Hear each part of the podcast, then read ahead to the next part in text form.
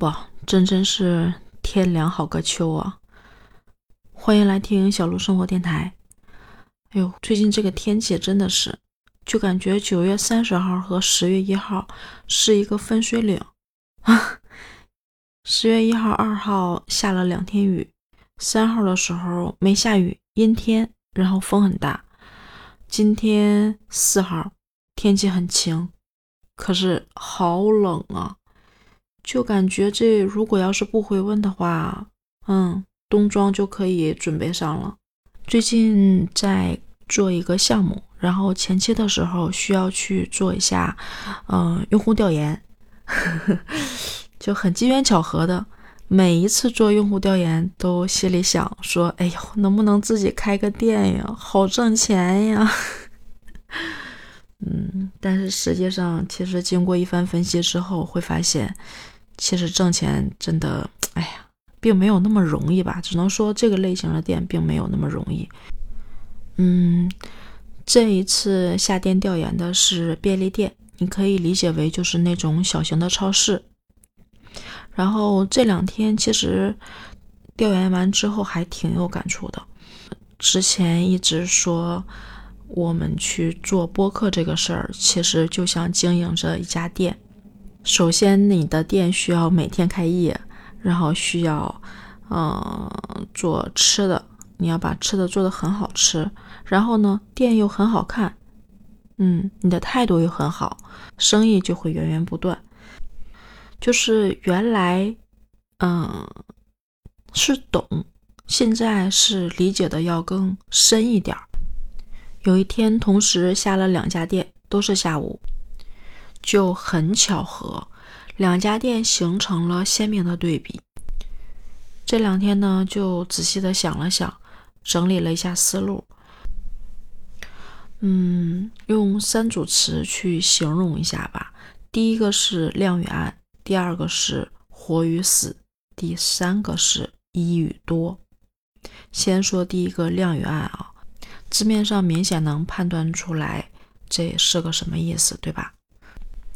这两家店哈，第一家是在一个商圈儿，嗯，周围有一些办公楼，它的位置呢是在半地下，然后旁边会有一些呃小食店啊，或者是一些小饭馆啊这样的一个位置，但是它紧靠着那个边缘，所以就会导致那个光线呢相对要暗一些。然后第二家店呢，它是在。一个社区周围有好多居民区、居民楼，嗯，它又在一个 T 字路口上，旁边不远是小区的入口，然后对面呢是一条一条路，两边的话会有一些呃其他的这种这些店啊什么之类的，但是它的竞争其实还挺激烈的。你看第一家店哈，它只有那一个便利店，周围都没有。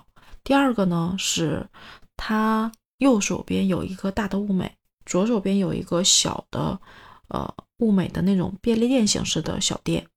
它对面呢是一个是烟酒店，另外一个是水果店，就是其实竞争还是挺激烈的，对吧？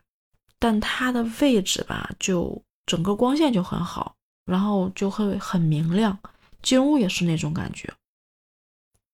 这是第一个感觉，第二个是活与死。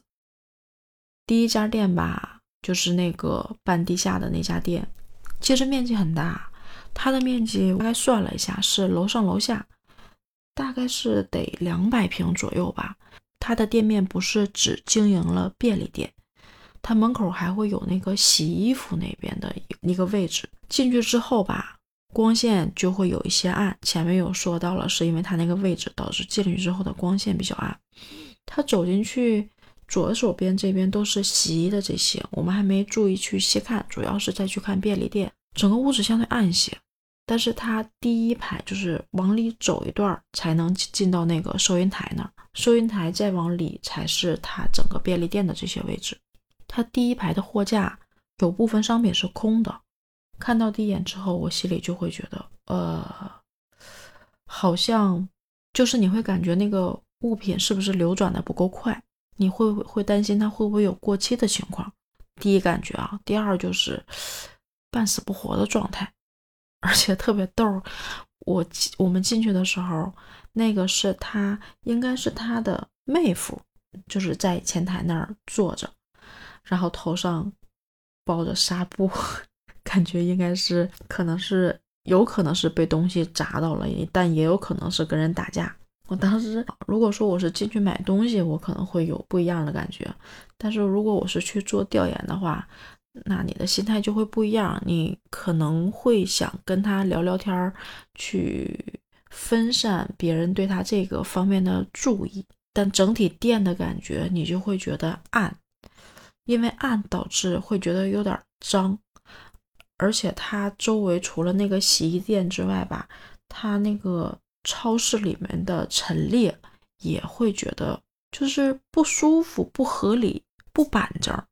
我不知道你能不能理解东北人说板正是什么意思，就是很规矩、很利落，没有这种感觉，这个感觉就很不舒服。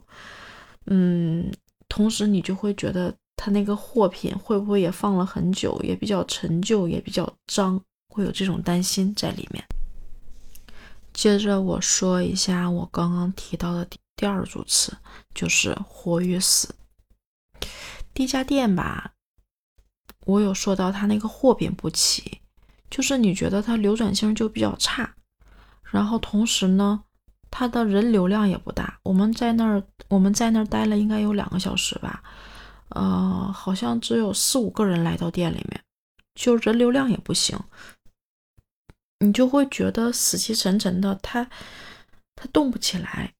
第二家店就完全不一样，我们想跟老板聊两句。就是感觉聊两句话，立马就会来有人来买东西。同时，他除了说自己这个小便利店之外，这个小便利店我刚刚有提到，第一家店大概有两百平，对吧？这家小便利店的话，有一个小库房，加上库房，可能一共能有一百平，这样就是不大，但是整个的感觉就是满满当当的，你感觉什么都有，嗯。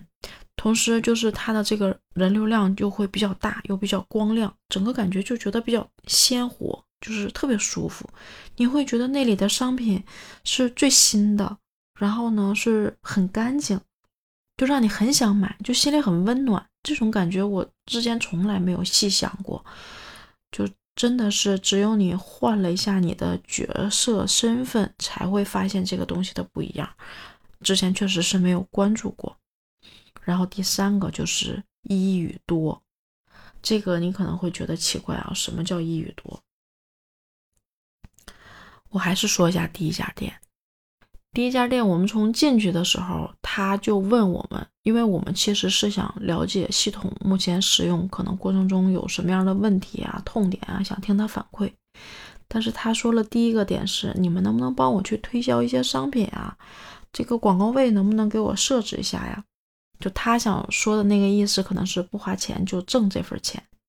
我们当时其实只是停留在说去做营销这块的功能，然后呢，他就会给我们看他冰柜里面什么洞庭湖的什么大大鱼呀，啊，然后呢，给我们讲他的这个洗衣店呀、洗鞋店呀，然后让我们帮着推销呀，还领着我们上楼上二楼，然后他有一个茶室。茶室感觉也挺脏的，就是这个店整个的感觉就不是很舒服。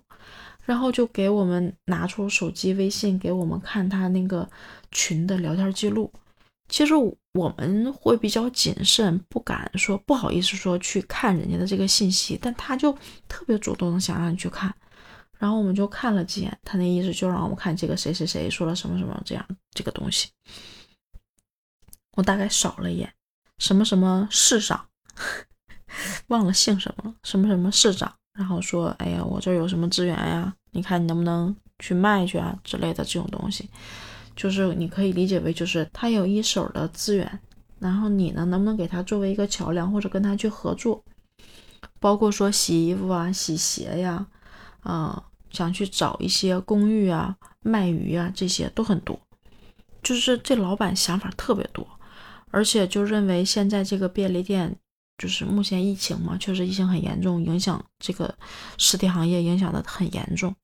然后的意思就是说这个不挣钱呀，只能是亏钱呀，什么之类的这种话，你就会觉得他的心思不是在这个便利店上，他就觉得便利店可能太繁琐，经营起来太麻烦，然后占用他的时间又太多，和他想挣的钱不成正比，就会有这种感觉。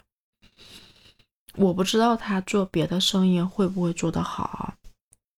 但是我从他面对便利店的这个态度，我很担心。我觉得他真的不见得能把别的行业做得风生水起。但是这仅代表我个人的想法啊，可能人家有更高的格局，我看不到，这就另说。然后我再说一下第二家店，就是开在社区的这家店。它的一是什么？就我只专心的做好我的这个便利店。我里面的货品齐不齐啊？我哪块缺货需要进货呀？啊，然后烟酒这些东西要放在哪个位置啊？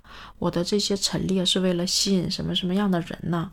包括小朋友来了，就是大人领着小朋友来了买东西，他会说送你一个这个小东西，东西可能不值钱，可能人家也不一定要，但是你心里就会很温暖，就会有一种朋友的这种感觉，因为他确实也很熟了。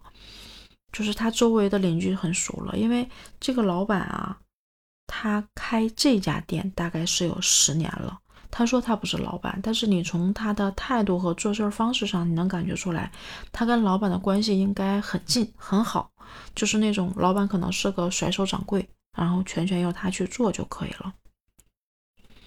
你会觉得他很用心，而且呢，他还去经营着一些团购的能力，就是。他会把这个团购业务盘起来，然后，呃，用户买了货放在他这儿来他这儿取，他是应该会拿一些分佣在里面。嗯，旁边还有一个专门卖鸡蛋的，就是叫直销，也是他家的，就是他的品类又很全又很多，分的也很细很清楚啊。然后店呢又经营的风风火火的，有声有色的。然后我们就聊说，那你平时这个营销模式会用什么样的模式啊？就是其实这种便利店大多是用微信群的，因为我们平时也会用这些嘛。然后他也讲到了微信群，他有两个微信群，五百人上线的群有两个。同时呢，他两个微信群是分得很清楚的。微信群一是面对的消费比较高、品质又比较多的这种客户。第二个呢，就是相对于普通的客户，然后他会给他们推品啊，去这个群里面看买。他给我们讲了一个特别有意思的一个点，我们先问了一下，说就尝试着问一下，开玩笑嘛，说能不能进到这个群里面？他说，那你想都不要想。然后就说他这个等级其实很高了。另外就是他把这个群经营的活跃度到什么程度啊？如果有人可能这个买的东西不多。他会给踢出群，他被踢了之后呢，被踢的这个人会回来问他说：“哎，你为什么要踢我呀？我能不能再回到群里面啊？”就是他已经建立到这种粘性，就是你能想到他有多用心的去经营这个事儿吗？就是真的做得很好，我就挺佩服这一点的。刚刚有说到这个这个开店的年限是吧？实际上，这个老板这女的，她开店，她在超市这个行业已经干了二十一年了。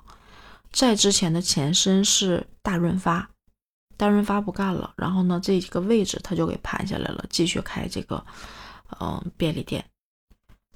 前面我说的那个第一家店，就是那种感觉脏啊，然后就感觉不流动的那个店。这个人开店开了好像是第三年。他自己说，因为疫情，因为这个房租没到期被绑住了，所以如果要是到期了，他肯定就不会开这家店了，就态度上就不一样。你就明显能感觉到这种差别其实很大呀。然后通过这两家店的对比啊，就是营收我就不说了，第二家店真的是营收很好。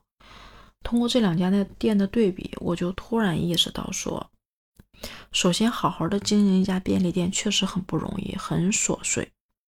其二是，好好的经营跟不好好的经营，你其实从旁观者的角度是能够看出来的。同时你也能看出来人不同的人做事的这个方式。然后我还发现了一个点，就是你从眼神儿能判断出来这个人是坚毅的去做这件事儿，还是那种闪烁的，然后考虑比较多的那种，想的比较多的那种人，就是这个也是能判断出来的。这个事儿其实给我特别深的一个感触就是，嗯，我觉得不管做什么事儿。你要给人营造出来的这个东西，以及你去用心做和不用心做，这个差别真的是很大的。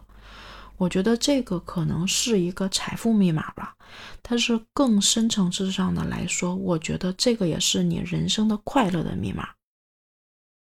就是悟出了一些道理吧，然后就 想的还挺多的，挺想跟你去说一说这个事儿的。然后今天就，哎，絮叨絮叨的说了这么多。好吧，那今天就先到这儿。嗯，感谢你的聆听，我们下一期见，好吗？拜拜。